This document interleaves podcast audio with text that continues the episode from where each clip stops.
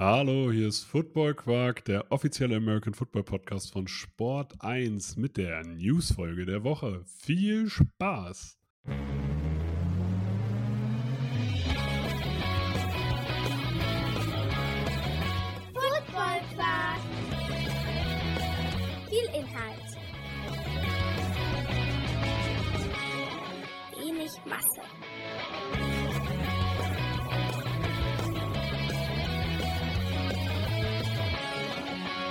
Hallo Philipp. Moin. Was für, ein, was für eine He-Man-Pose war das? Das, das ist los geht's und keiner sieht's. Okay, das ist richtig unangenehm. Hebt jetzt einfach mal eure Arme, beide, winkelt eure Ellbogen an und packt den rechten Arm nach oben und den linken Arm nach unten und sagt dabei, los geht's. Na, Mit Moment, Moment, Moment. Ich habe den linken. Arm gehoben. Ich habe den linken Arm Mit- gehoben. Ich bin nämlich mit- nicht doof. Mit möglichst wenig Dynamik. Das Damit sollte nämlich. Das sollte nicht, sich nämlich grundsätzlich jeder in seinem Kopf abspeichern. Es ist nie gut in der Öffentlichkeit oder in einem Video, in Momenten, wo man fotografiert oder wo ein Video gestoppt werden kann, den rechten Arm zu heben. E- Egal zu welcher Pose ist das, ka- kann das immer blöd ausgelegt werden. Deswegen den linken nimmt ihr immer.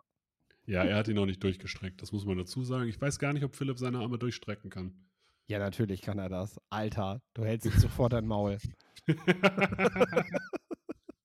ich habe mal mit einem Mitspieler gespielt, der hat mir immer erzählt, er könnte seine Arme nicht durchstrecken. Also von daher, weil er wäre dann, wäre so verkürzt in der Bizepssehne. Und da habe ich mir gesagt, ich so, ey, wenn du da so verkürzt bist, dass du einfach deinen Arm nicht mehr durchstrecken kannst, so solltest du kein Football spielen. Also es gab Phasen, als ich damals, ähm, äh, jetzt plaudere ich aus dem Nähkästchen, als ich damals ein Stück meiner Wade in den Mund gesetzt bekommen habe. Ja, Mhm. Ihr wisst Bescheid jetzt. Da konnte ich zwei, drei Wochen meinen rechten Arm nicht hochheben, weil der so, weil der, nachdem ich äh, so lange im Krankenhaus war, so wenig Kraft hatte, dass ich, ich konnte ihn nicht mehr heben. Es war einfach nicht möglich, weil der Arm zu schwer war. Ich musste den so am Körper halten und dann so ganz langsam hochziehen, weil er dann am leichtesten war. Äh, das musste echt langsam wieder trainiert werden, bis ich da äh, die nötige Power drin hatte. So, genug erzählt. So, Football. Football in Deutschland. Football in Europa, Football in Amerika. Wir haben ein Lauffeuer durch, äh, losgetreten. Das können wir sagen. Philipp hat ein Lauffeuer losgetreten.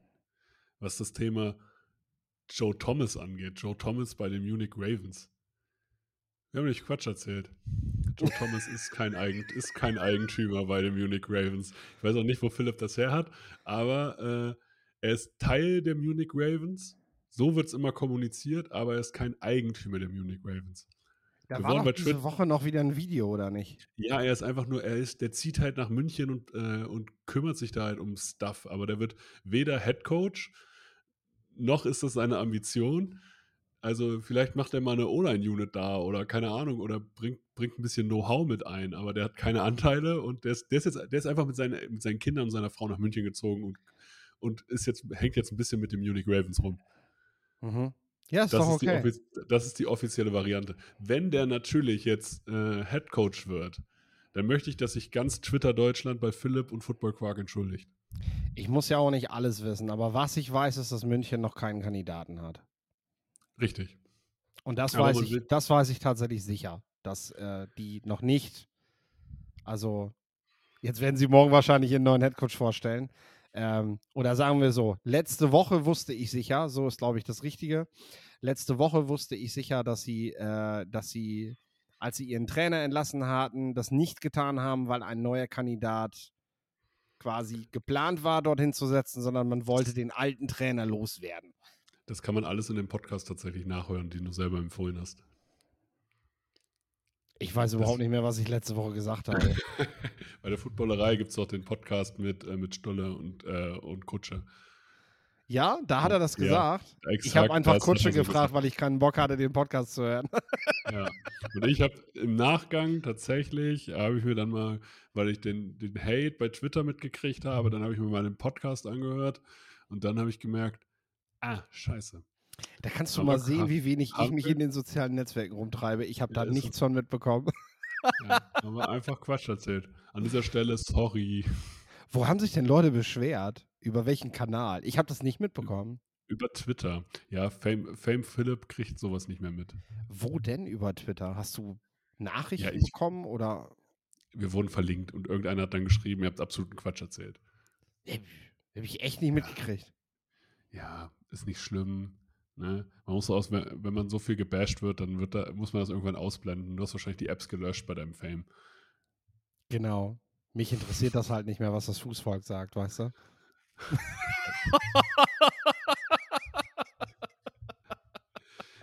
Nein, genau, genau wegen diesem Feedback ähm, mache ich das doch. Das ist ganz wichtig, dass ich. Genau wegen, ich genau wegen diesem Feedback. Einfach, weil ich, ich will gehatet werden. Leute, Nein, hatet mir- mehr Football-Quark. Mir ist, es, mir ist es wichtig, dass ihr mir sowas sagt, dass ich da bei Joe Thomas gerade Quatsch erzählt habe. Ihr merkt aber gerade, es hilft nichts, wenn ihr da einfach irgendwie einen Namen verlinkt, sondern schickt uns einfach mal private Nachrichten, wenn um sowas geht. Äh, dann, Schickt uns äh, keine privaten Nachrichten. Schickt uns bitte bei Football Quark einfach Ja, Nachrichten. meine ich damit, ja, über unsere Social Media Kanäle halt, äh, als wenn jemand deine Handynummer hätte. oh, da, äh, da weiß jetzt, ja, meine Handynummer haben viele Leute. Das weißt du auch. Ja, meine auch. also ich sag Ja. mal so, die, die, die Nummer ist so leicht zu finden, dass man sie hier auch vorlesen könnte. Aber gut. Nee, meine nicht, tatsächlich nicht. Darauf lege ich dann schon Wert. Äh, auf den Trick von Facebook, dass man aus Sicherheitsgründen doch meine Handynummer braucht, äh, damit man äh, sozusagen mein Konto sicherer machen kann, äh, bin Ja. ich auch noch nicht reingefallen. Die wissen das witzigerweise auch noch nicht, nee. Offiziell wissen sie es noch nicht. Also du hast es halt offiziell selber noch nicht eingetragen, aber natürlich kennen die deine Handynummer. Wahrscheinlich über den Play Store oder so, ja. Nee, einfach weil Facebook und Instagram innerhalb einer Anmeldung, einmal einer Anmeldeperiode alles tracken dürfen. Und jetzt geh mal auf dein Handy, guck mal und klick mal auf deinen Facebook- oder Instagram-Button. Habe ich längst aufgegeben. Ja, und dann hast du den, musstest du dich anmelden? Nein, musstest du nicht, weil jeder angemeldet bleibt.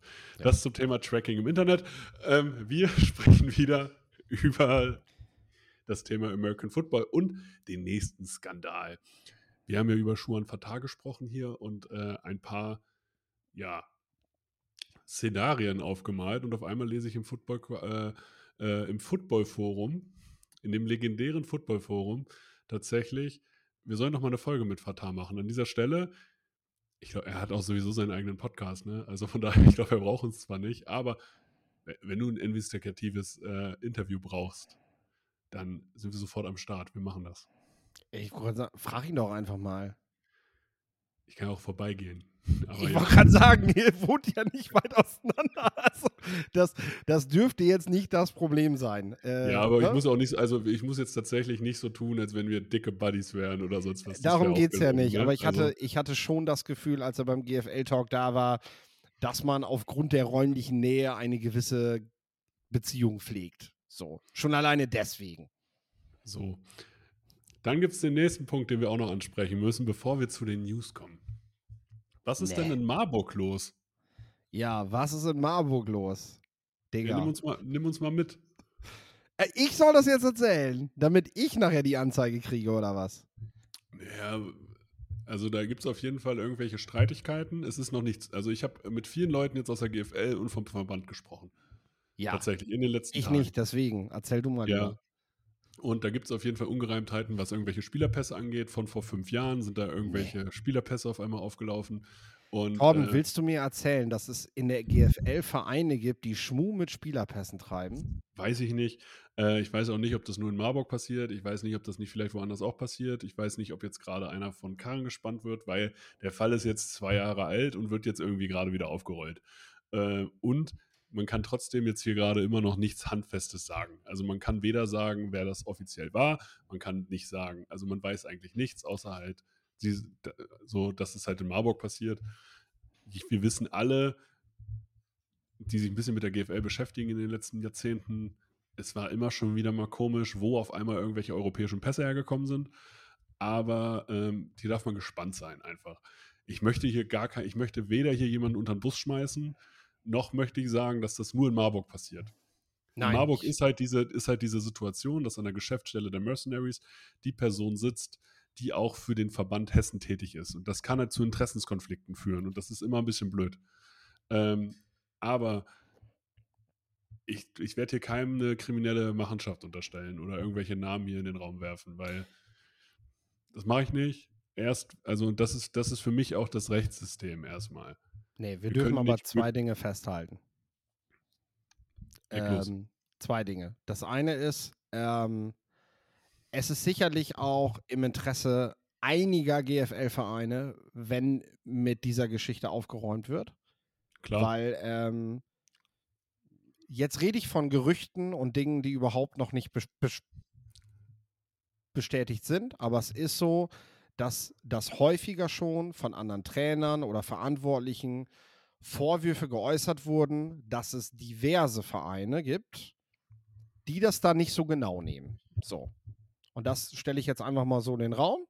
Und das finden diese Vereine, die sich nämlich an diese Regeln halten, nicht richtig. So, und wir können jetzt gerne auch nochmal das ganz große Fass aufmachen über, wenn man, wenn man aus US-Leuten plötzlich einen Europäer macht, äh, was machen wir dann im Bereich Flüchtlinge und weiß der Geier was. Also da gibt es ganz viele Interessen, die mit dem Sport gar nichts zu tun haben, die da plötzlich mit vermischt werden können. Und das kann ganz, ganz gefährlich werden, ähm, was, da, was da vorgefallen ist. Was ich damit sagen will, wenn sich das bestätigt, ist das kein Kavaliersdelikt, weil man einfach mal eben sein Team besser gemacht hat, sondern das ist dann verdammt nochmal Fälschung von Ausweisdokumenten. Und das ist etwas, das sollte man eben gerade auch in, äh, gerade auch zu Zeiten von Flüchtlingsdebatte und so weiter sehr, sehr genau nehmen und das auch sehr, sehr kritisch sehen. So. Und das zweite ist, äh, da blicke ich mal zu ELF. Riley Hennessy ist kein Italiener, seitdem er in der European League of Football spielt. Na? Ist, äh, J.J. Clark ist auch kein Ire mehr. So, äh, ich will das nur klarstellen. Dort gibt es eine klare Regelung. Dort, wo du zuerst gespielt hast, das ist quasi die offizielle Staatsbürgerschaft, die du hast. Also du bist ein Amerikaner, wenn du zum allerersten Mal in den USA Football gespielt hast. So. Ja, Wenn du dein- ist jetzt- Also jetzt, jetzt tatsächlich, also bei dem Fälschung von Ausweisdokumenten gebe ich dir vollkommen recht.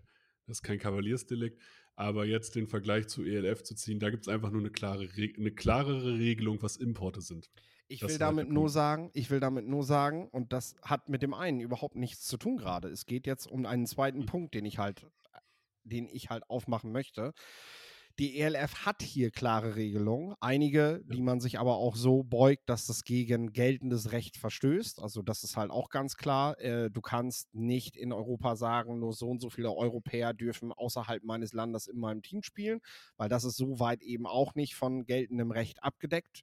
Also ich kann nicht Regeln schaffen und damit einfach geltendes Recht aushebeln. Das ist nochmal eine andere Diskussion. Aber es geht einzig darum, dass du in der ELF diesen Schmuh nicht betreiben kannst, wenn es um US-Imports geht, weil es dort eben eine klare Regelung dafür gibt. Ähm, und das geht eben um die Integrität des Sports. Also es ist tatsächlich auch etwas, was dem, was dem Commissioner sehr wichtig ist, wenn es darum geht, welche Spieler dürfen hier überhaupt in welcher Anzahl spielen. Und jetzt hat man sogar noch die Zahl der US-Imports reduziert. Ähm, kann man jetzt sagen, wahrscheinlich auch aus Kostengründen. Aber es ist so, dass es in der ELF nicht vorkommen wird, dass eben Riley Hennessy, weil er eine italienische Mutter ist, glaube ich, hat, oder äh, äh, dann plötzlich eben den Spielerpass bekommt, der einem dann besser passt. So, sondern ähm, ja, Ja, aber also wie gesagt, wenn jemand rechtmäßig einen europäischen Pass hat, also ich rede nicht von Schmu, dann kann man ihn nicht aus, also wenn wir, wir reden jetzt hier einmal von Regelungen, also ich finde es selber gut, wenn es klare Regeln gibt, aber du hast gerade selber gesagt, dass diese klaren Regeln nicht vom Rechtssystem abgestellt, äh, abgedeckt sind. Und da, und das geltende Recht sehe ich, stehe ich da, steht da schon vor Spielregeln in der Liga. ja, natürlich. Und, äh, und ähm, ich gebe dir vollkommen recht, man braucht eine klare Importregelung. Wenn es äh, die Möglichkeit gibt, solche Dual Passports irgendwie an Land zu ziehen, so und die wirklich offiziell halt diese Pässe haben, dann finde ich es erstmal okay.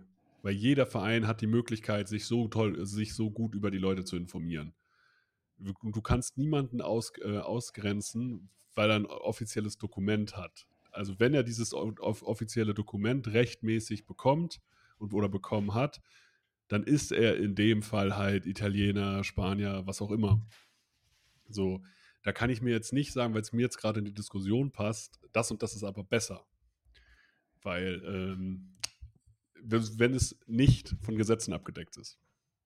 So, ich finde die Regelung der ELF selber aus sportlicher Sicht besser, weil ich selber habe schon mal gegen Defenses gesp äh, sozusagen gespielt, wo ich das Gefühl hatte, okay, hier spielen jetzt acht Amerikaner auf dem Feld. Wie kann das sein?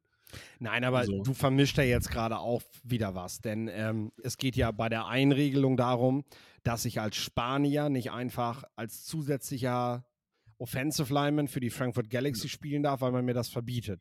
Und da sagt das geltende Recht halt, hey, du bist Europäer, dir darf das niemand verbieten. Genau. Aber, und da geht es darum, dann fordert das verdammt nochmal ein. So, weil natürlich kann, können Spielregeln sich nicht über geltendes Recht hinwegsetzen. Das heißt, das kann ich durchsetzen. Wenn ich als Spanier in Frankfurt spielen will und als Europäer gelten will und mir nicht verboten werden darf, dass ich einen zusätzlichen Roster-Spot als EU-Ausländer dort halt einnehme, dann klage ich mir das halt ein und dann kann da niemand was gegen machen. Dann ist dieses, diese Regelung ist dann hops. So. Ja, aber du kannst auch einfach als Liga einfach Regeln aufstellen, die vom Recht abgedeckt sind. Das wäre ja der erste Schritt. Ja, genau. ich kann aber niemanden zum Spanier machen, der US-Spieler ist. Das ist halt der Punkt. Um dann darüber halt dafür zu sorgen, dass ich noch ein paar US-Leute mehr mit bei mir ins Team holen kann. Aber guck mal, da, da sind wir im Sport. Und wenn wir jetzt mal ins Jahr 2008 zurückgehen, Ja. ich meine, es war das Jahr 2008 und wir alle freuen uns gerade, dass die Deutschen äh, Basketball-Weltmeister geworden sind. Mit welchem Center sind wir da aufgelaufen? Ich glaube, das war Chris Kaman.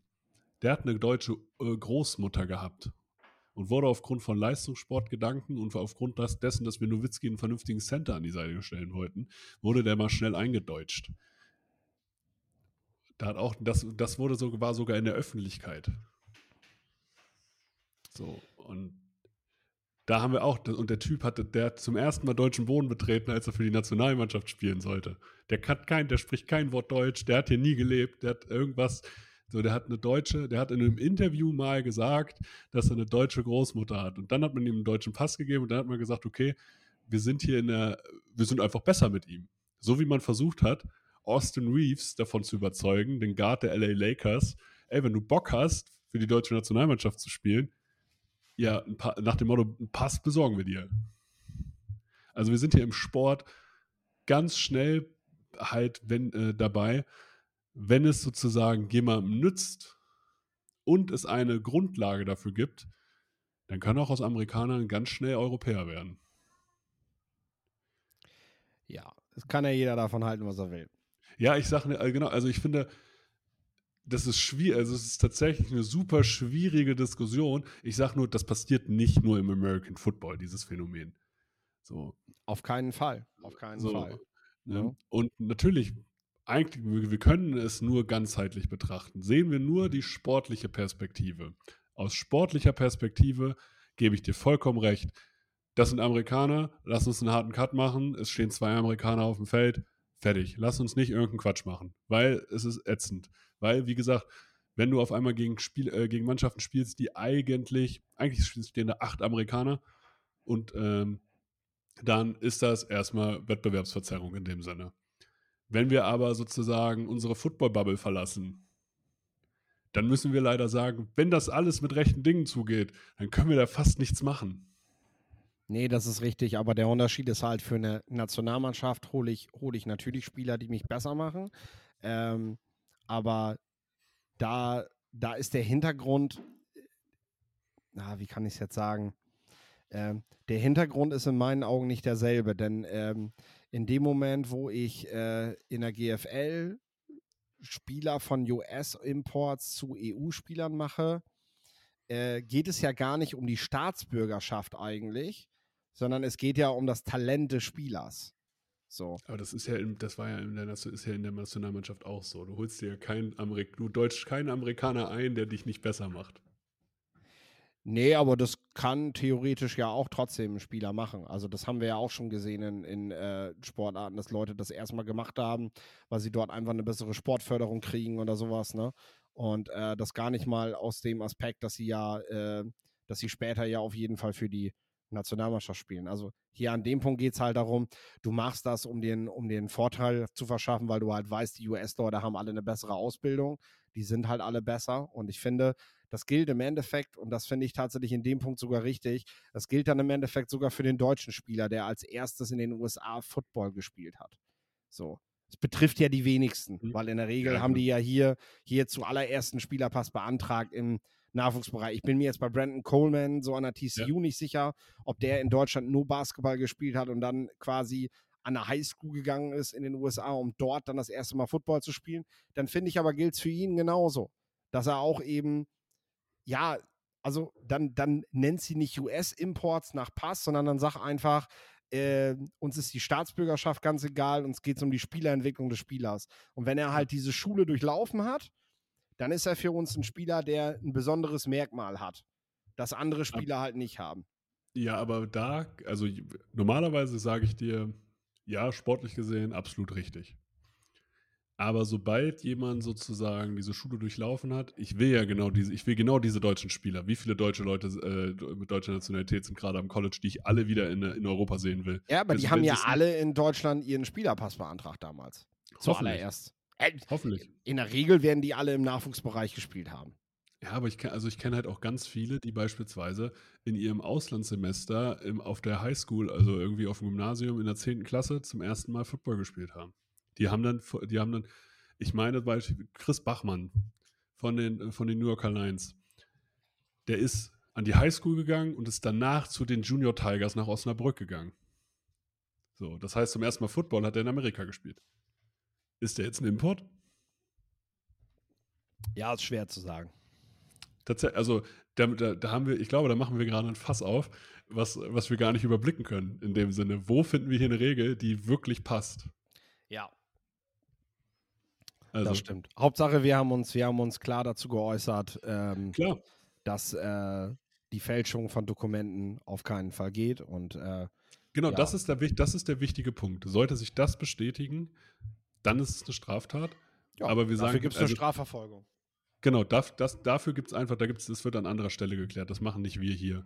Ähm, ich finde halt, wir müssen halt gucken, wir haben das jetzt aus sportlicher Sicht betrachtet, wir haben versucht, irgendwie einen größeren Bogen darüber zu ziehen, aber wir haben jetzt keinen unterm Bus geschmissen und wir, natürlich kennen wir auch Namen, die hier irgendwie gehandelt werden, aber die müssen wir nicht irgendwo hier auch noch befeuern. Aber ich glaube, damit ist das Thema und ihr seht, wie viel Feuer da drin ist und wie viele Perspektiven man dafür einnehmen kann. Ähm, damit ist das Thema aber auch abgeschlossen. Also wenn natürlich, wenn wir da irgendwelche News hören, irgendwas Offizielles hören, dann ähm, halten wir euch auf dem Laufenden, weil es ist ja schon spannend. Das muss man auch schon sagen. Warum sind True Crime Podcasts so erfolgreich? Weil die Leute mitfiebern können. Und falls ihr da, falls ihr da Näheres zu wissen wollt, was wir nicht im Podcast sagen wollen, die Handynummer von Torben habt ihr ja. Die, weil wir nur von Leuten gehört werden, die mich persönlich kennen. Na, wir haben das doch gerade besprochen mit den Nummern, deswegen. Ja. ihr werdet die schon rausfinden. Oh, ich hoffe nicht, ich hoffe nicht. Wir kommen jetzt erstmal zur German Football League.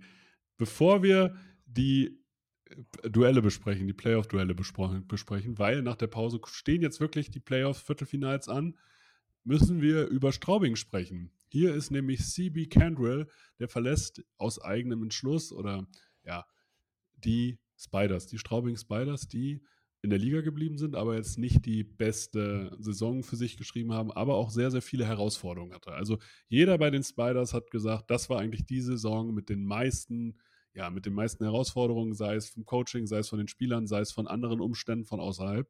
Und CB Cantwell war jetzt, hat sich echt eingebracht, aber hat dann jetzt gesagt, jetzt ist auch genug. Er sagt, mit fünf Coaches, davon sind zwei Spielertrainer, können wir, ähm, war es einfach eine anstrengende Saison, aber er hat bis zum Schluss alles ähm, sozusagen versucht. Und auch der Kapitän Max Andorfer hat nur lobende Worte für ihn gehabt. Und jetzt bin ich natürlich gespannt. Das ist der nächste Coaching-Spot in ELF und GFL, der frei ist. Also wollen wir wieder den Namen Fatah reinwerfen? Äh, nee, nee, nee. Ähm, ich glaube, das brauchen wir an der Stelle, würde ich nicht machen. Ja. Aber es ist Wir schauen uns Es das ist mal ein- an. Es, es ist ein, Erst, es ist ein Erstligaspot, der frei ist. Also ist, da, werden, da werden Bewerbungen kommen. Und das ist vielleicht sogar ein Erstligaspot von jemandem, der noch nicht so viel Re, äh, Renommee hat, der da belegt, äh, belegt werden kann, um sich einen Namen zu machen. Dann kommen wir zum Play, zu den Playoffs. Die, da können wir nochmal offen drüber sprechen, nur bei Sport Deutschland laufen. Es gibt keine Konferenz, sondern es gibt alle Spiele bei Sport Deutschland im Livestream, im Pay-Per-View. Finde ich suboptimal. Ich hätte gerne irgendeine Free- irgendeine Free-Variante in irgendeiner Form, damit man die, weil wir haben jetzt das Problem, die Playoffs sind jetzt eigentlich unter, äh, unter Ausschluss der Öffentlichkeit, weil wer jetzt nicht irgendwie äh, sich einen Tagespass kauft, ähm, hat das Problem, die Playoff-Spiele nicht gucken zu können. Es sei denn, man bezahlt dafür Geld, was die natürlich wert sind, weil sportlich gesehen sind das richtig gute Spiele. Äh, was, was, was wollen die denn noch haben? Ich überlege gerade. Ähm, ich meine, klar, äh, All Access, der hätte 75 Euro gekostet, wenn man den vor Saison geholt hat. Gut, Viertelfinale, alle Viertelfinalpartien 10 Euro. Ja. Beide Halbfinals 10 Euro. Dann bin ich Genau. damit, dann bin ich damit schier, wie wir bei uns sagen. Äh, okay, ich, ich will jetzt nicht hier, ne, irgendwie blöd klingen, aber es ist für sechs Footballspiele 20 Euro. Es Vom ist, Aufwand, also, das sind 3 Euro, 3 Euro, ja. 3,30 Euro pro Spiel. Das ist, äh, das ist in einer guten Currywurstbude, kriegst du da nicht mal mehr eine Bratwurst für. Ne? Selbstverständlich, also gebe ich ja vollkommen. Also die Preise sind absolut human, aber du weißt, wie das Problem bei ganz vielen ist, die halt sagen, ne, das kostet jetzt was, jetzt gucke ich das nicht mehr. Nee, genau. Und es ist natürlich, die Summe macht's. Man muss hier bezahlen, da bezahlen und so weiter. Überall musst du für Football jetzt mittlerweile blechen und für allen Sport, ne? Ich verstehe das. Irgendwann ist es halt einfach mal zu viel und dann setzt man eine Grenze. Das verstehe ich total. Das ist natürlich auch Mist, ne? Auf der anderen Seite, ich glaube, ein bisschen was geht auch an die Vereine und so. Das hat sich, glaube ich, auch Ja. in den Playoffs nicht geändert, ne? Also, wenn man Definitiv. nicht vor Ort sein kann und seinen Verein unterstützen möchte, ist das halt auch eine Option. Also ich denke, ich denke, wer GFL-Football gucken möchte, der wird sich davon nicht abhalten lassen, weil das jetzt. Und wa- was ich sagen kann, und vielleicht kannst du das bestätigen, die Teams, die gerade im Viertelfinale Heimspielrecht haben, die haben auch alle einen guten Stream. Die haben auch alle einen guten Livestream, Ja. den man gucken kann. Und das Schöne ist doch, Torben, du musst ja erstmal nur den Zehner fürs Viertelfinale bezahlen. Und wenn deine Lions dann rausgeflogen sind, dann musst du fürs Halbfinale eh nicht blechen. Das ist doch gut. Ja, vielleicht habe ich sogar habe ich noch einen Free Pass. Nee, weißt du, was wir haben? Wir haben ein Gewinnspiel, was jetzt unter der Woche kommt. Mm. Wir verlosen aber keine Tickets für das Viertelfinale. Wir verlosen Tickets für den GFL Bowl. Vielleicht, Nice. kommen wir dann, vielleicht kommen wir dann da deswegen mal hin. Also, bei ihr beobachtet unsere Social Media Kanäle. Wir verlosen einmal zwei Tickets für den GFL Bowl in Essen. Alles, was ihr machen müsst, ist Football Quark liken, den Beitrag liken und den, die German Football League liken. Und schon nimmt ihr daran teil und kommt in den Lostopf und könnt vielleicht zwei Tickets gewinnen. Finde ich überragend. Ja, super. Auf jeden Fall.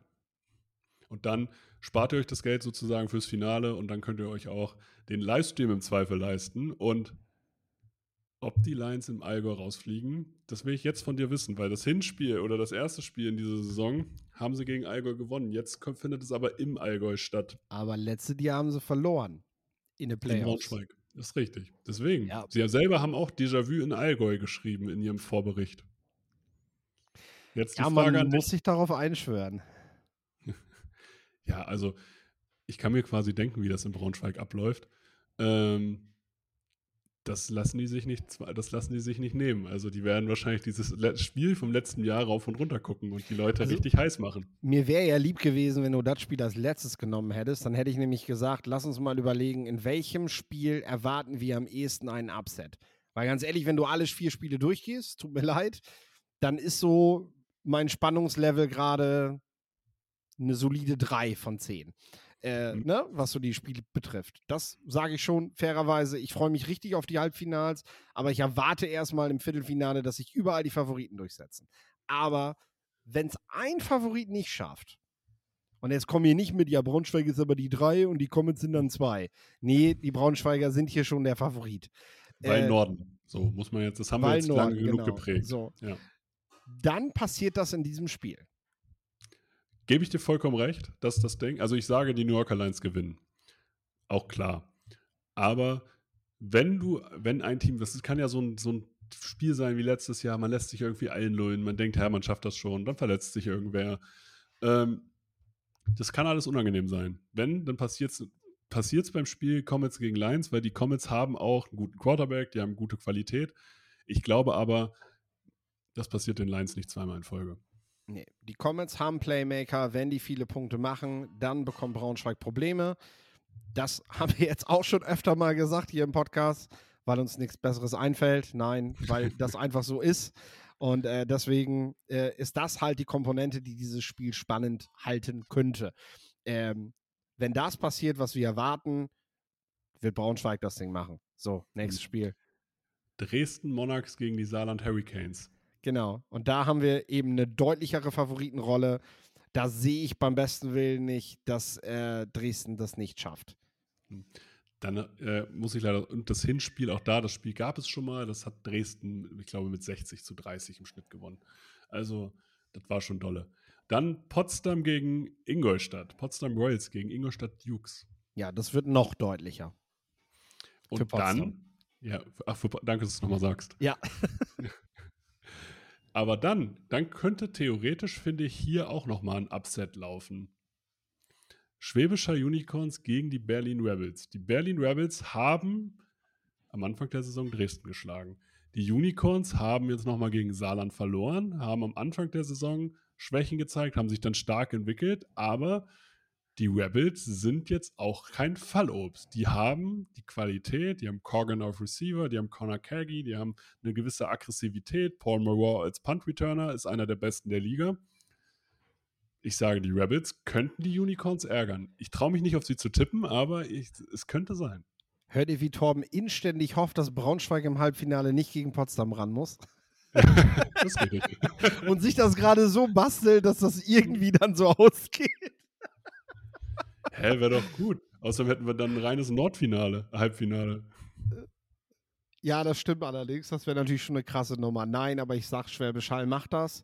Und dann haben wir im Halbfinale ein Heimspiel von Schwäbisch Hall gegen Dresden und von Ja. Potsdam gegen Braunschweig. Und das, also wenn das kein Zehner wert ist, dann, ich sag Das dasselbe, dasselbe, was ich schon im Podcast zum College Football bei der Aufnahme gesagt habe, bei der Folge, die aber erst am nächsten Tag kommt, nach dieser Hm. Folge. Also völlig strange. Ihr befindet euch gerade in einem äh, Raumzeitkontinuum.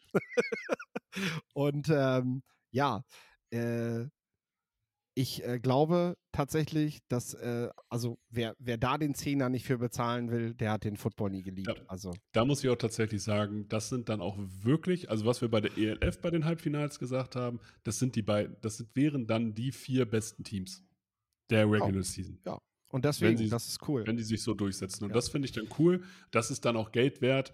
Äh, das werden dann auch packende Duelle. Ja. Weil in einem Spiel kann immer alles passieren. Lass mich das aber einmal kurz sagen, weil ich weiß, einige von euch, die hören den Podcast Die Stars von morgen nicht, ne? Und bevor ihr jetzt auf den Finger kriegt, ihr müsst Samstag College Football gucken. Nachts spielt Ohio State gegen Notre Dame und das Ganze gibt's im Freestream auf der Seite von Notre Dame.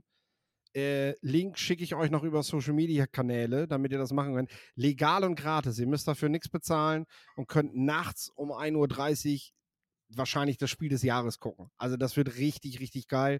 Über die anderen Spiele reden wir auch im Podcast. Aber das Ding, wie gesagt, genau dasselbe wie zum GFL-Halbfinale. Wer das nicht guckt, der liebt den Football nicht. Also der Der braucht auch Football Quark nicht hören. so. Ich würde sagen, wir kommen zur ELF. Die ELF hat ihre Halbzeitshow verkündet. Nura, ehemaliges Mitglied der Rap-Gruppe Sixten und mittlerweile solo erfolgreich, ist die Halbzeitshow. Letztes Jahr sollte es Bowser sein. Dieses Jahr, der ist leider nicht erschienen. Nura wird jetzt wahrscheinlich ersche äh, erscheinen, weil, auf, da, weil die Bude ist ausverkauft. Bowser ist nicht erschienen, weil einfach die Ticket äh, sozusagen, die Tickets damals nicht so gut verkauft wurden in Klagenfurt. Aber ich meine, die Schau ins Land Arena ist ausverkauft. Und Nura ist national bekannt. Philipp kennt sich mit Deutschrap nur nicht aus. Ich kenne die nicht. So, also Meine Musik daher- hört ungefähr bei 1975 auf. Oder ich bei höre. Apache Fame. So. Oder bei Apache Fame, sagt er. So. Okay. Aber das ist ein kleiner Insider an dieser Stelle. Ja. Dann ist die ELF Show of Honors verlegt worden in den VIP-Raum des Stadions. Normalerweise haben die ihre ganzen Veranstaltungen immer in einem Hotel gemacht. Jetzt sind sie im VIP-Bereich, der deutlich kleiner ist als das Hotel. Wir haben schon darüber mal telefoniert. Also, das wird natürlich jetzt wieder so gesagt, ja, die ELF macht irgendwas auf Sparflamme. Ich muss jetzt aber leider sagen, ich finde das wirtschaftlich komplett vernünftig, das im Stadion zu machen. Also, Ja, auf jeden Fall. Und vielleicht gehen ihnen diesmal dann auch nicht die Getränke aus. so. Ne, äh, ja, also, ich meine, wenn die Nachfrage da nicht so nicht riesig drauf ist und du das Ding sowieso fürs ganze Wochenende mietest, Mhm. warum dann, warum dann nicht nutzen? Ja, das war in äh, Klagenfurt nämlich tatsächlich, da war ja am Wörthersee war ja die Party und ähm, ich weiß das von einem, der im VIP-Bereich war, weil er, weil er, weil er mit im Sponsoring und so weiter gewesen ist. Äh, ich bin tatsächlich an dem Abend einfach im Hotel geblieben und habe College Football geguckt, statt auf die EFL Honors zu gehen, ähm, weil, weil ich das schöner fand.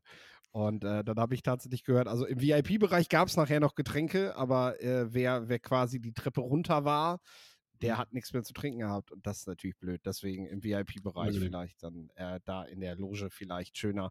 Ja, waren doch wohl einige da, ne? Darf man nicht vergessen. Ähm, die auch direkt einen Tag vorher angereist sind, äh, die man am Flughafen und so getroffen hat. Äh, also gefühlt war es ja, ich bin, bin ja weil äh, mein damaliger Chef ist natürlich Sparfuchs gewesen. Der ist natürlich, ich bin von Hamburg nach Frankfurt, äh, von Frankfurt nach Wien und von Wien nach Klagenfurt geflogen.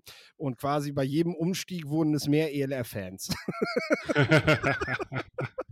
nee, Wie von Bremen bin Euro- ich geflogen, Wie Entschuldigung. viel Euro wurden dafür gespart? 20? Ich weiß nicht wie viel, aber äh, der ökologische Fußabdruck, den ich dafür hinterlassen habe, äh, der reicht bis in die Steinzeit.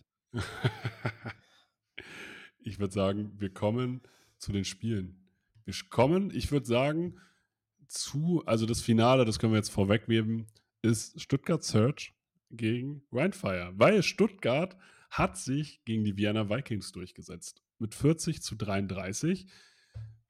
Vienna damit die erste Niederlage bekommen, obwohl, war es überraschend, war es nicht überraschend, man hatte mehr Interceptions gefangen, man hatte länger den Ball und man konnte deutlich besser laufen, aber Stuttgart konnte den Ball besser werfen.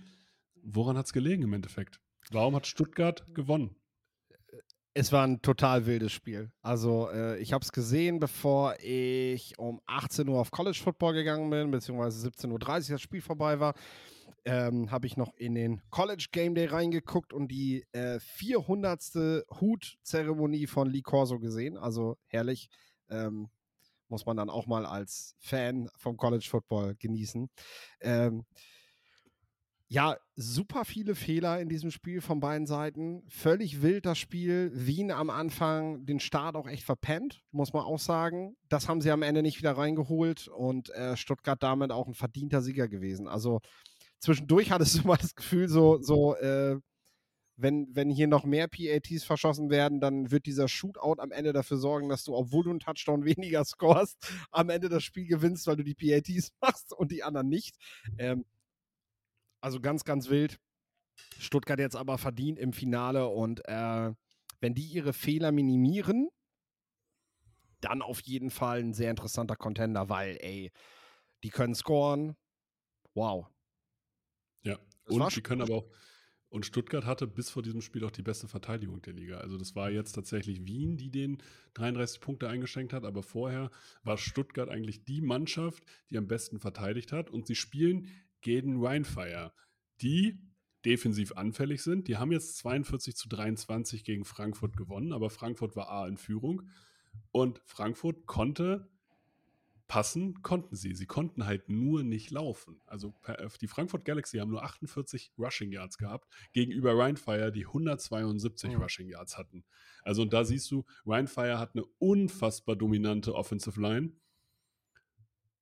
und eine Defense, die verwundbar ist. Also es war verdammt viel Feuer drin im Spiel. Bereits vorm Spiel gab es so das erste Rheinfeier ging mal zur Seitenlinie von der Galaxy und fast hätte es schon das erste Mal richtig große Keilerei, richtig große, große Keilerei gegeben. Äh, Später hat dann ja noch ein Spieler von Frankfurt Galaxy, Glenn Tunga, an den Haaren gezogen und äh, so, so, so richtig was sagst- mies den Gegenspieler was- gestoppt. Jetzt die Frage, was sagst du zu der Aktion? Ich sag immer noch, wer die Haare so rausträgt, der hat Pech. Es ist Pech, natürlich. Äh, man muss aber dazu sagen, das ist nicht das erste Ding, was Frankfurt dieses Jahr gerissen hat. Und äh, die, die, die, die, die erarbeiten sich langsam so das Bild der Bad Guys der Liga. Und äh, Aber das haben sie Das- doch schon. Aber das war schon zu GFC, das war ja schon zu GFL-Zeiten so.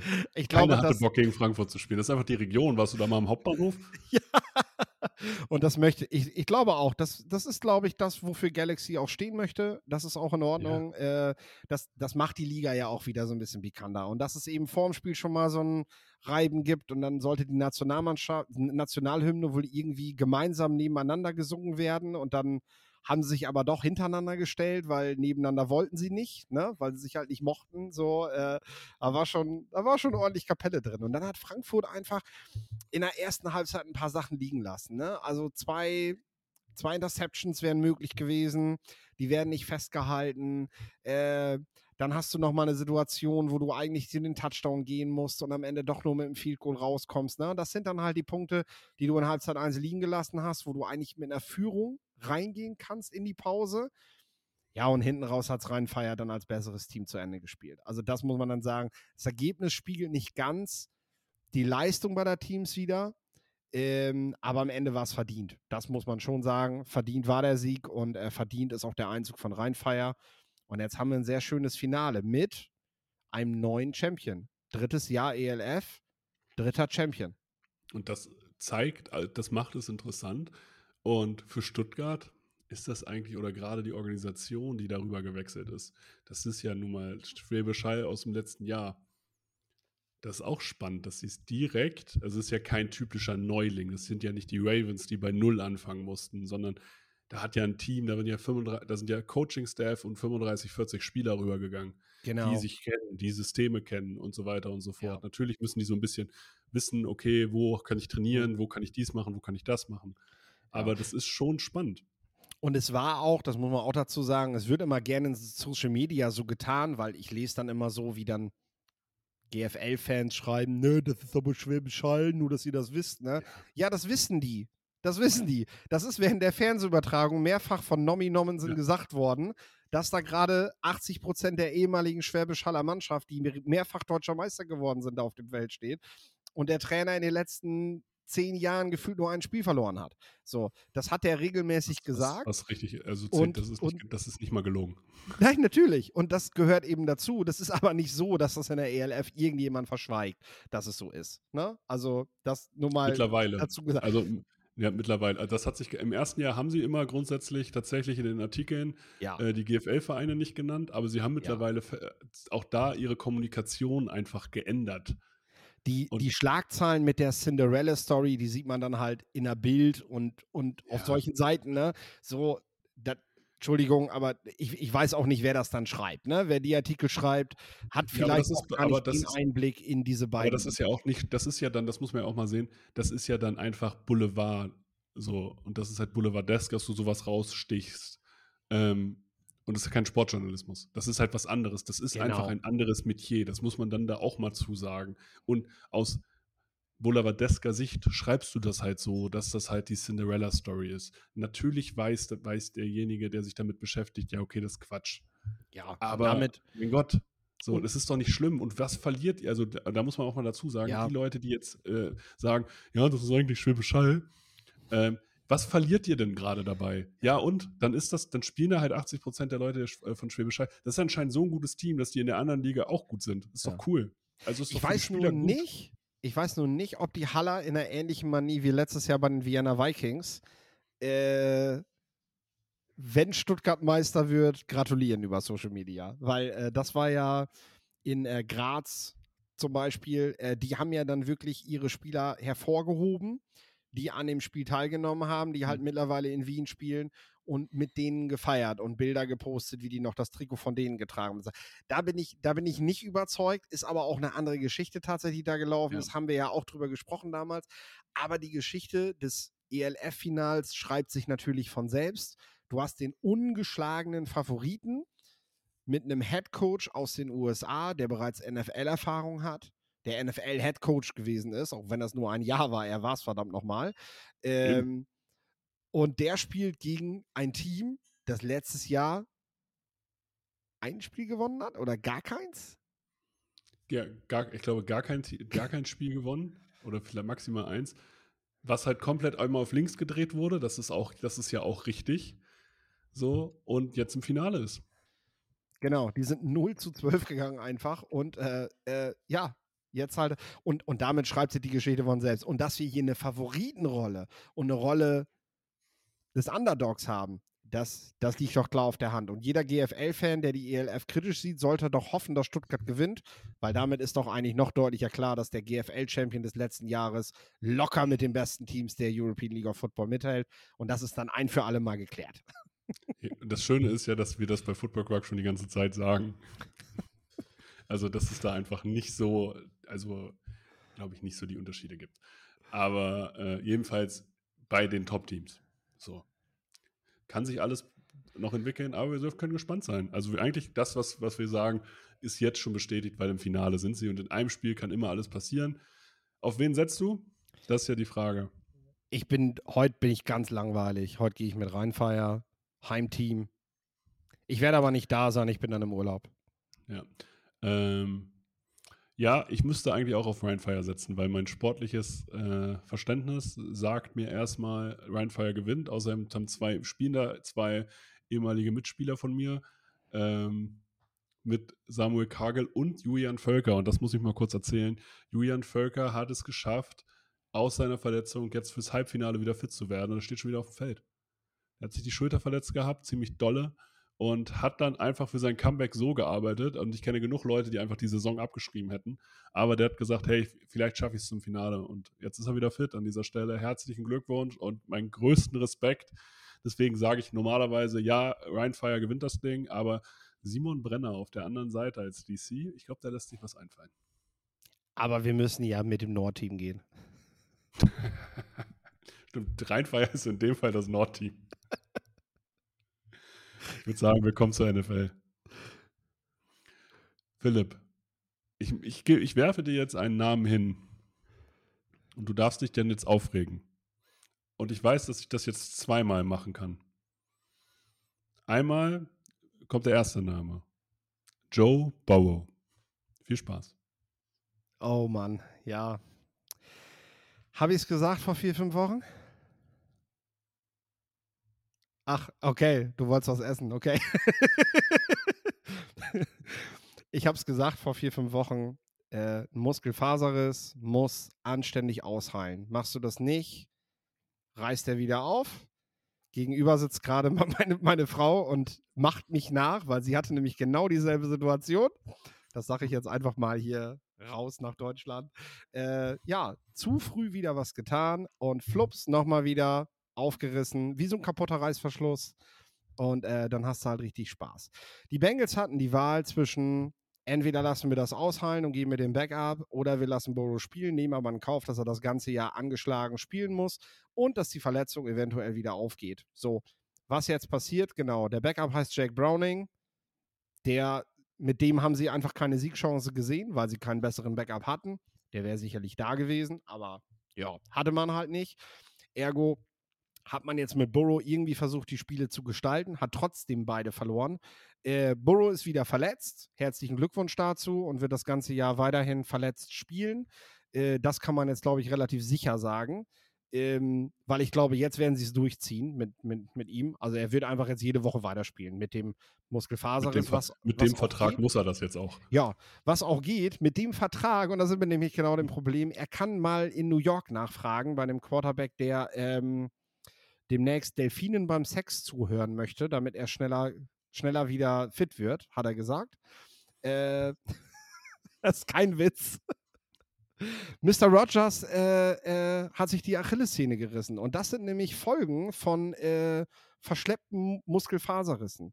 Das sind Achillessehnenrisse und Muskelbündelrisse, die dann entstehen in dem Moment, wo äh, man das eben nicht macht. Und äh, dann hast du plötzlich ein Loch im Bein oder fällt es dann einfach mal ein Jahr aus. Also das ist scheinbar das, was die Bengals mit ihrem Mega-Investment, was echt viel Geld kostet, jetzt irgendwie vorhaben.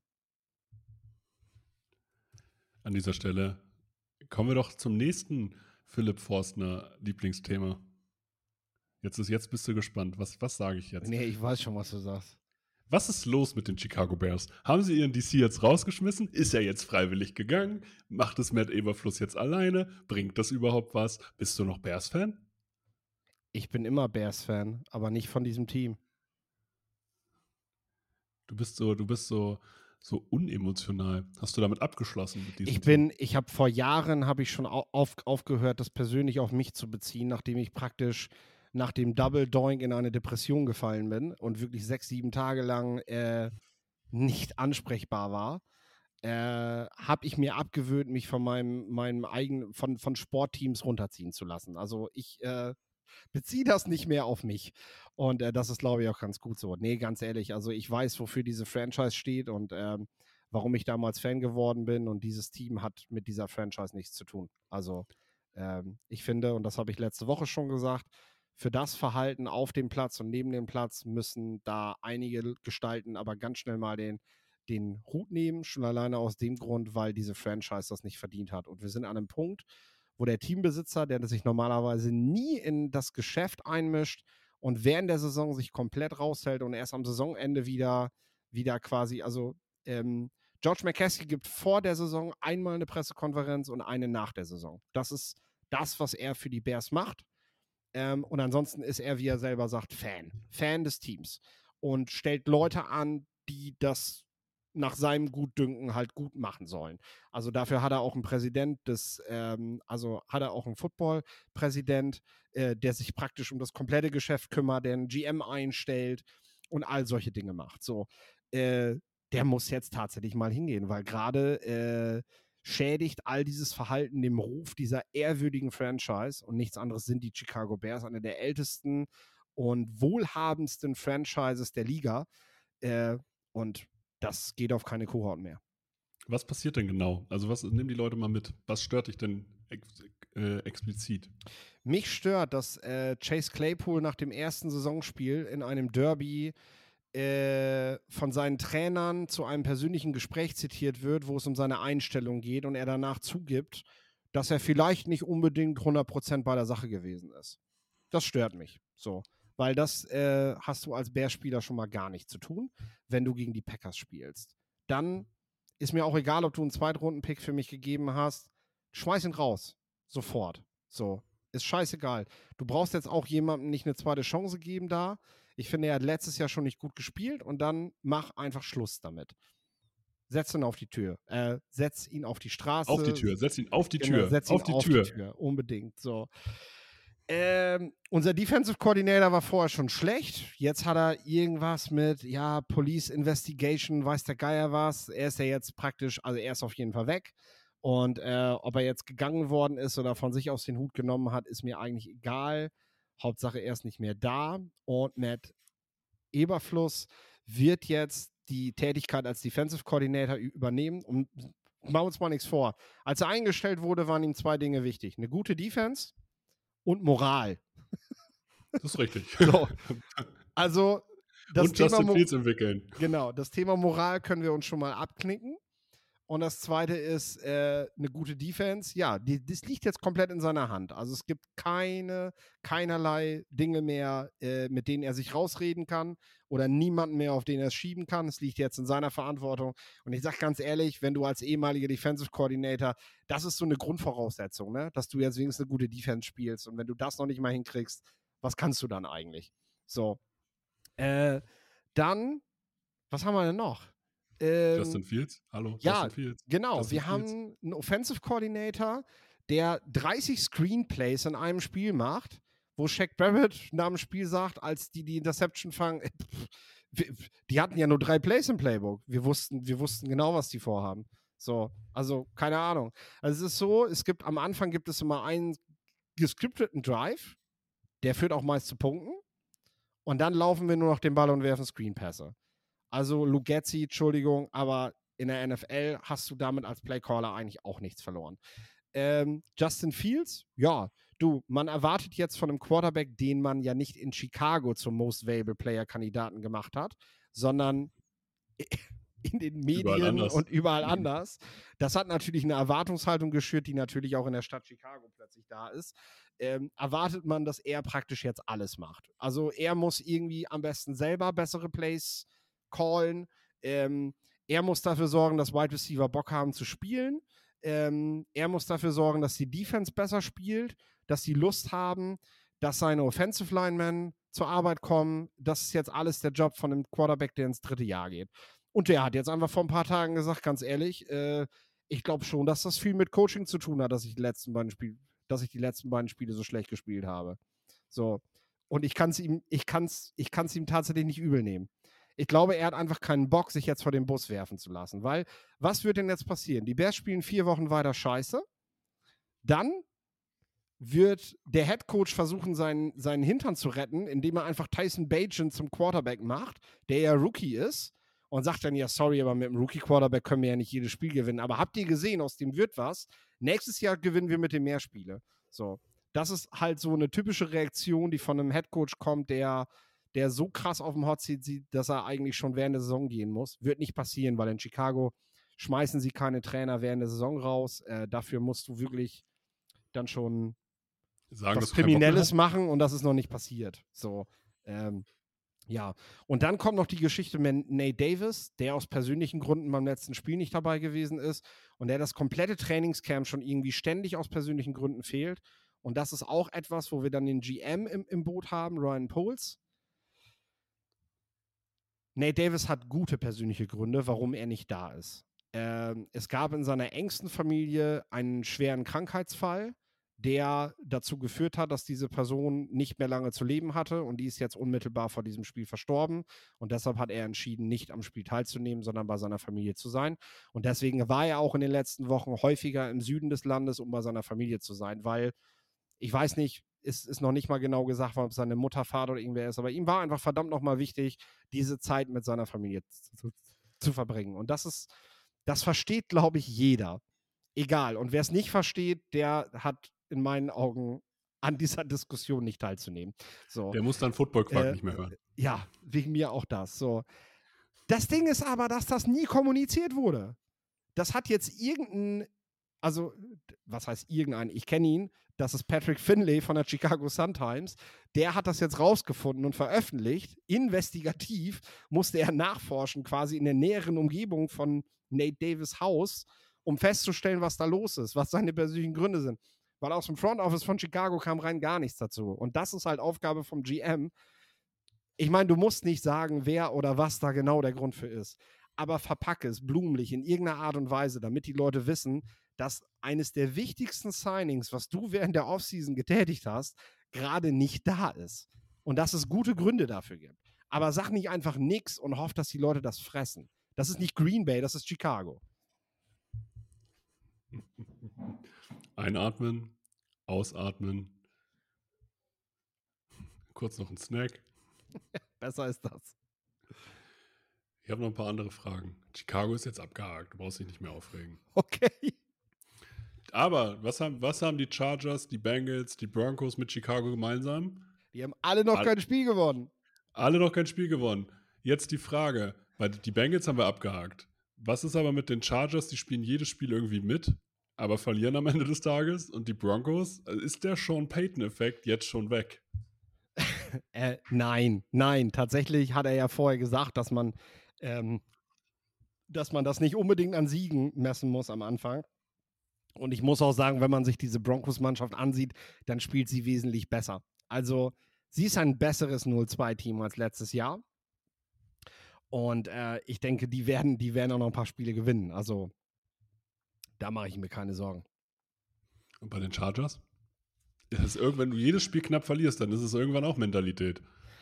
Äh, auf jeden Fall ist das eine Mentalitätsfrage. Es betrifft ja auch die Vikings, die spielen am Wochenende gegeneinander. Ne? Beide Teams halt, ich glaube, die Chargers haben in der regulären Spielzeit ein Point Differential von minus zwei Ja. und haben halt Ja. kein Spiel gewonnen. Das ist, das ist schon heftig. Und die Vikings haben minus neun und haben kein Spiel gewonnen. Also das, das, das musst du erstmal schaffen. Äh, Das Problem ist einfach, wenn du 0-3 gehst, dann ist die Wahrscheinlichkeit halt sehr gering, dass du noch die Playoffs schaffst. Das haben seit 1979 sechs Teams geschafft. Und auch nur eins davon hat dann wenigstens noch ein Spiel in den Playoffs gewonnen. Also selbst wenn du schaffst, ist die Wahrscheinlichkeit halt auch sehr gering, dass du dann am Ende damit noch viel reißt. Also ähm, das ist so ein bisschen das Problem der Chargers und Vikings. Und ja, es ist eine Mentalitätsfrage und es ist auch ein Punkt, den ich bei den Chargers und Vikings sehr kritisch sehe, weil 31.10. ist die Trade Deadline. Und wer dieses Spiel verliert jetzt, ist für mich ein, ein Seller. Also ist für mich ein Team, was, was Spieler loswerden wird bis zur Deadline. Weil Und die, gerade die Vikings in ihrem kompetitiven Rebuild könnten dann sagen, okay, so kompetitiv sind wir anscheinend nicht. Vielleicht, ja, verkaufen wir mal, äh, fair, fair traden wir mal ein paar Veteranen, die wir ja noch haben. Justin Jefferson oder so. ja, das wäre natürlich der Hammer. Äh, das glaube ich tatsächlich nicht, dass Justin Jefferson getradet wird. Ähm, aber ich glaube, wir sind bei der Kirk Cousins-Thematik, äh, sind wir noch nicht durch mit. Also, wie gesagt, es hat, es hat seine Gründe, warum die New York Jets immer noch keinen neuen Backup-Quarterback vorgestellt haben. Das ist doch mal ein Hot Take. So, ich würde sagen, wenn wir aber über die schlechten Teams reden, müssen wir auch über die guten Teams reden. Die Atlanta Falcons und die Washington Commanders mit Sam Howell sind beide ungeschlagen. 2 und 0. Wer von den beiden kommt in die Playoffs? Äh, die Falcons haben wir doch aber auch vorher gesagt. Ja, dass sie gut sind, ja. Wir haben gesagt, dass 2 sie in die und 0 Playoffs kommen. Ja, ist ja gut. Wir sind ja aber auch ein Qualitätspodcast. Ja, sorry. Äh, ja, die haben, die haben zwei Spiele gewonnen. Hast du auch mal geguckt, gegen wen? Ist doch egal, sie haben zwei Spiele gewonnen. Ja, natürlich. Das ist auch gut. Wir haben doch gesagt, dass sie ein Playoff-Team sind. Und was mit Washington? Sam Howell? MVP? Äh, also ich habe gesagt, ich bin echt gespannt auf Sam Howell. Ich auch. Ich mag ihn. Damals, also das war damals mein drittliebster Quarterback in der Draftklasse. So. Und Aber der Dallas, zeigt tatsächlich, dass er gut ist. Dallas rollt gerade durch die Liga und wird am Ende auf jeden Fall genug Siege in der ersten Hälfte der Saison holen, dass es für die Wildcards reicht. Und Philly ist halt Philly. Also, das ist halt das Problem der Commanders. Ich glaube nicht, dass sie schlechter als Atlanta sind. Äh, aber sie sind am Ende nicht das Playoff-Team.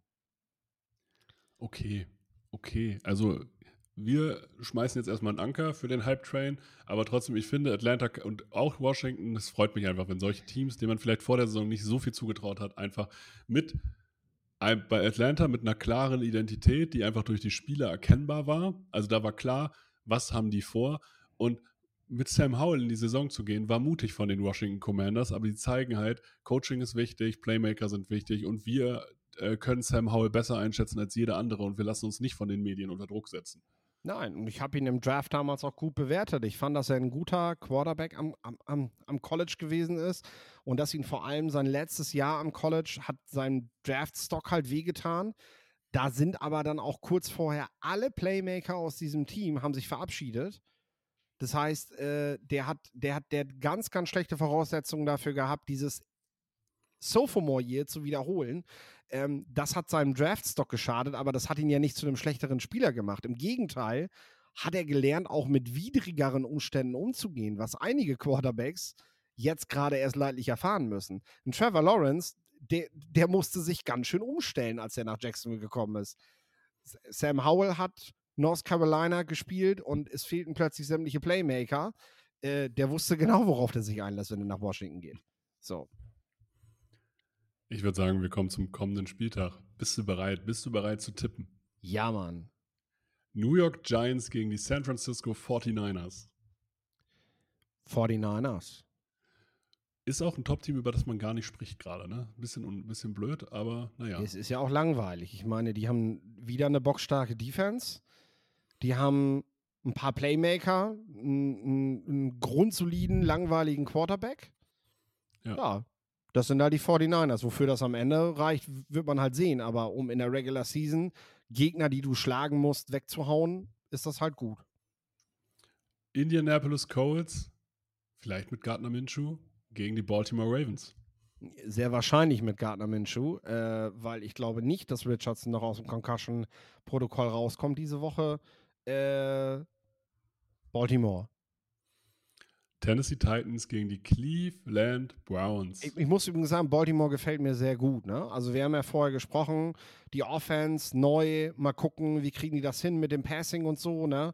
Momentan kannst du echt nicht meckern. Also äh, das machen die, das machen die wunderbar und äh, das, das, kann äh, weit gehen dieses Jahr für Baltimore. Wir haben ja tatsächlich auch schon darüber gesprochen gehabt. Natürlich tut sich Lamar Jackson gerade schwer. Und ich bin ja vor der Saison davon ausgegangen, dass Baltimore sehr stark ist. Aber habe gedacht, die ersten vier Wochen geben sie vielleicht ein Spiel ab. Und gerade, ja, sie strugglen ein bisschen in der Offense, aber sie geben die Spiele nicht ab. Am Ende des Tages gewinnen sie die Spiele und darauf kommt es halt an. Du stehst 2-0, Cleveland steht 2-0 und Pittsburgh und äh, die Bengals stehen bei 0-2. Das nimmt dir erstmal keiner. Und ich glaube, Genau. besser als Cleveland sind sie gerade. Kommen wir zu den Tennessee Titans gegen die Cleveland Browns. Wer gewinnt hier? Haha, sehr gut. Äh, die Browns. Atlanta Falcons gegen die Detroit Lions. Ja, jetzt ist die erste Niederlage für Atlanta fällig. Detroit ist kein Team, das 1-2 startet. Also dafür sehen die mir gerade echt zu fresh aus. Okay, wette ich gegen. Ich sage, Atlanta mit der Secondary schlägt die Detroit Lions. Ja, gut. New Orleans Saints gegen Green Bay Packers.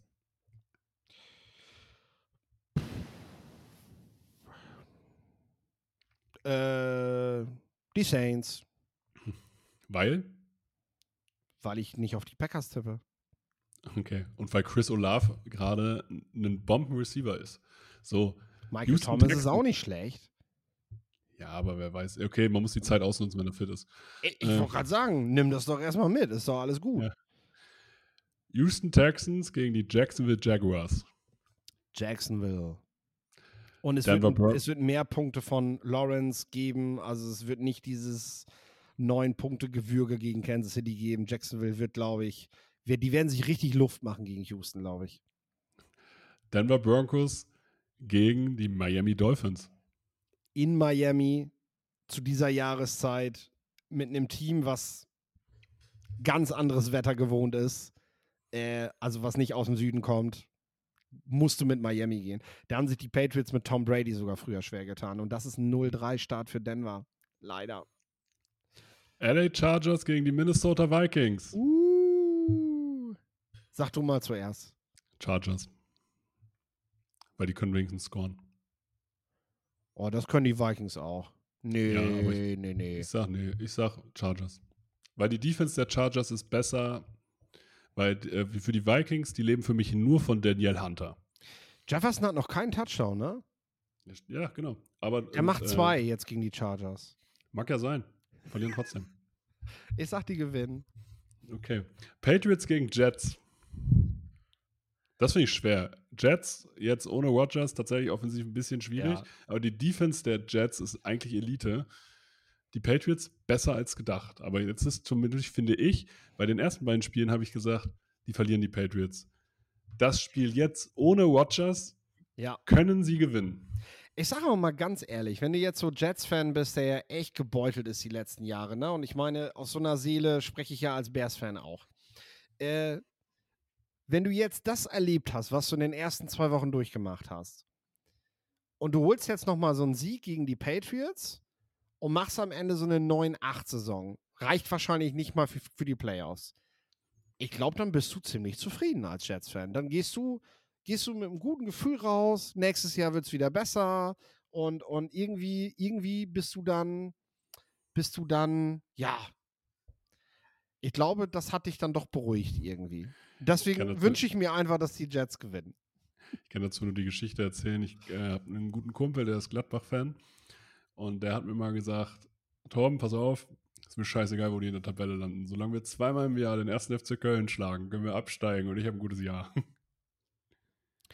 Und das ist das. Ich glaube, du kannst, du kannst ganz viel äh, ähm, Balsam für die Seele, äh, also du kannst ganz viel Seelen streicheln, wenn du zu Hause die Patriots schlägst in einem geilen Spiel. Und ähm, das wird ja auf RTL übertragen, ne? Ja, Ja, das wird genau. auf RTL übertragen. Und ich glaube echt, das, das, das, das glaube ich, wird ein geiles Spiel. Buffalo Bills gegen Washington Commanders. Ja, ne? Ähm, wir haben ja über Sam Howell schon gesprochen, aber ich glaube, das, das gibt einen Auswärtssieg für Buffalo. Carolina Panthers gegen die Seattle Seahawks. Seattle, Dallas Cowboys gegen die Arizona Cardinals. Dallas. Chicago Bears gegen die Kansas City Chiefs. Die Bears gewinnen dies Jahr kein Spiel. Und erst recht nicht gegen Kansas City. Die Pittsburgh Steelers spielen gegen die Las Vegas Raiders. Raiders, 2-1 Start. Das ist schon besser, als ich gedacht habe, tatsächlich. Ja, weil die Defense sagt, aber die Steelers sind nicht in der Lage, das in der Form auszunutzen, dass die Raiders nicht trotzdem genug punkten und äh, das Spiel gewinnen. Also ich sehe halt die Steelers nie über 30 Punkte kommen in dem Spiel. Hm. Haben sie wahrscheinlich dieses Jahr schon, ne? Nein. Nee, haben sie noch nicht. Aber ich finde die Steelers Defense eigentlich ganz gut, deswegen. Äh, Das ist ja egal, aber die, die Raiders sind halt nur schlecht, weil ihre Defense immer 40 Punkte zulässt. Und wenn sie gegen den Gegner spielen, der das nicht kann, dann können sie auch gewinnen. Ja, okay. Philadelphia Eagles gegen die Tampa Bay Baker Mayfield Bucks. Ey, Baker hat so Bock, ne? Das ist halt, Ja. ey, das ist halt, ich, ich bin halt Sunas-Fan, ne? Und ich meine, wer diese Zeit mitgemacht hat mit Baker Mayfield bei den Sunas, als er, als er, als, als, als die Spieler von Kansas ihm den Handshake, den, den, den Handshake verweigert haben, er sich einmal so zwischen die Beine gegriffen hat, nachdem er ihnen im ersten Quarter den vierten Touchdown reingewirkt hat, ne? Der Junge, der ist, äh, den muss man lieben. Der ist, der ist, Ist der so, hat halt richtig ja. Lust. Aber der verliert gegen Philly. Ja, der verliert gegen Philly, aber come on, das ist der Footballspieler, den du haben willst. Das ist, Baker Mayfield wird, wird, wird noch eine lange NFL-Karriere haben. Und wenn er irgendwann einfach nur ein Clipboard festhält und die Leute einheizt, aber der wird, der wird lange noch in dieser Liga bleiben.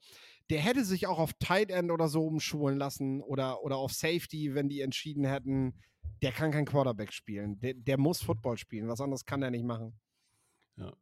LA Rams gegen die Cincinnati Bengals. Ja.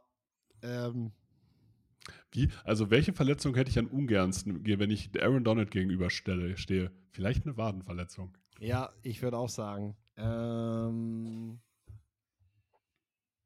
boah, die Bengals 0-3 Start. Das wäre krass, ne? Das wäre crazy, ja. Das musst du auch erstmal ausgleichen.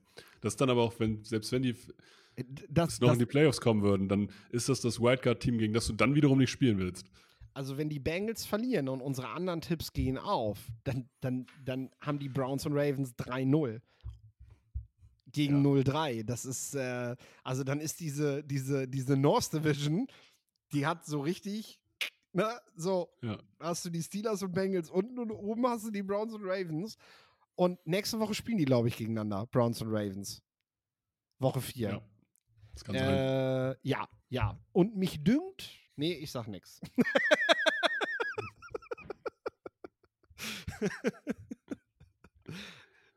äh, ja, auf jeden Fall, ähm, ja, werden die Bengals verlieren. Ja, tatsächlich. Also ich finde, Stafford macht echt einen guten Job gerade wieder. Also- Und die, die Fernsehmacher können froh sein, dass es zwei Mann in den Football Games gibt, glaube ich. Ist so. Glaube ich tatsächlich auch.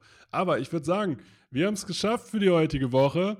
Ist, glaube ich, eine richtig gute Folge geworden. Muss ich leider, muss ich uns jetzt schon auf die, äh, auf die Schulter klopfen. Wenn euch diese Folgen gefallen, dann liked sie auf unseren Social Media Kanälen, liked, bewertet sie auf sämtlichen Podcast-Playern eures Vertrauens. Mir war es ein Blumenpflücken. Das letzte Wort hat wie immer Philipp Forstner. Macht's gut, bis nächste Woche.